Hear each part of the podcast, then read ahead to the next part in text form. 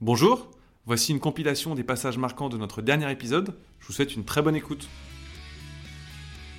Et quand je suis rentré chez Hewlett Packard, bah, j'ai appris à nouveau d'autres choses, mais le- le- le- l'élément le, plus fondamental euh, que j'ai pu découvrir au fil de ma carrière, c'est que la créativité vient de la contrainte. Mhm. Et, et pour pouvoir être créatif, il faut avoir euh, l'identifi- l'identification exhaustive des contraintes de tes, euh, de tes clients. Donc euh, la phase de découverte, contrairement à ce que certains pensent, c'est l'élément le plus important du cycle de vente.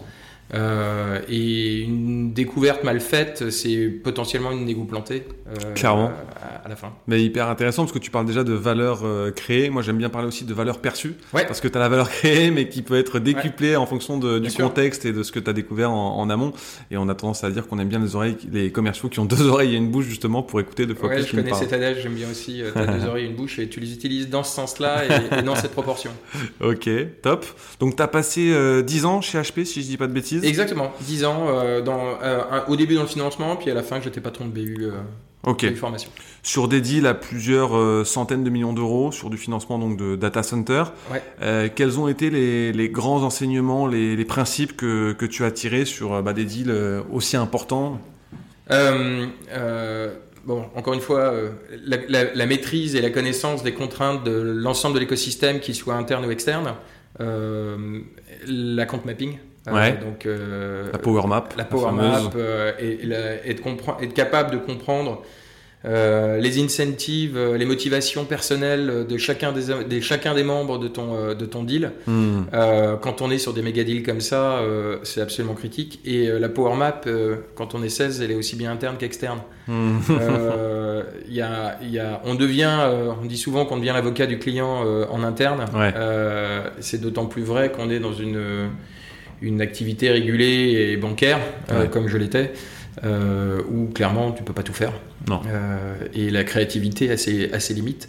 Euh, donc euh, voilà, c'est un dernier point vraiment important, c'est la compréhension du business du client. Hmm. Ce, qu'on appelle en anglais le business acumen, être capable de comprendre les enjeux, les, les tenants et aboutissants, et comment tu vas pouvoir impacter positivement ou malheureusement négativement euh, euh, la performance du client et la performance individuelle de la personne qui est en face de toi. Ok. Et euh, tu as des tips ou des, des principes également pour vendre au grand compte? Oh, c'est une belle question que tu me poses. Si j'avais la, la, la secret sauce, je, je serais ravi d'écrire un bouquin, un bouquin dessus. Mais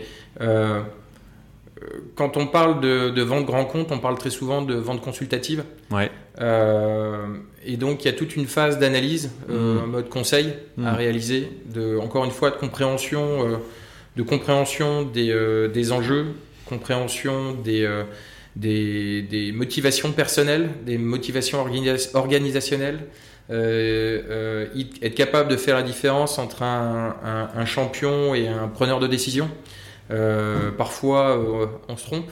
Alors c'est quoi justement la, différence entre un champion et un, un décisionnaire? Ma, ma- ma définition, et je, qui je pense est partagée par, par beaucoup de monde, c'est qu'un un, un décisionnaire euh, est capable d'avoir, de- de- d'affecter de, façon discrétionnaire un budget. Mhm. C'est-à-dire que la, la ligne n'est pas nécessairement prévue originalement, mais il peut réaffecter, réallouer ce budget.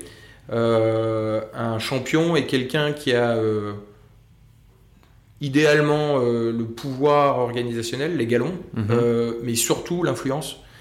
Euh, d'amener euh, pour amener ton, ton deal à maturité. Ouais, je te rejoins. C'est vraiment l'influenceur, euh, celui qui doit être ton partenaire, mais c'est pas forcément celui qui va signer in fine, quoi. Ouais, donc euh, tu sais, on dit souvent follow the money, hein, c'est qui paye. Ouais, bien sûr. Et une fois que tu sais qui paye, bah, tu sais quels sont les arguments que tu dois, tu dois mettre en place, sachant que tu parles pas de la même chose à un utilisateur et à un, et à un décisionnaire. Clairement, c'est pas les mêmes leviers. On est bien alignés.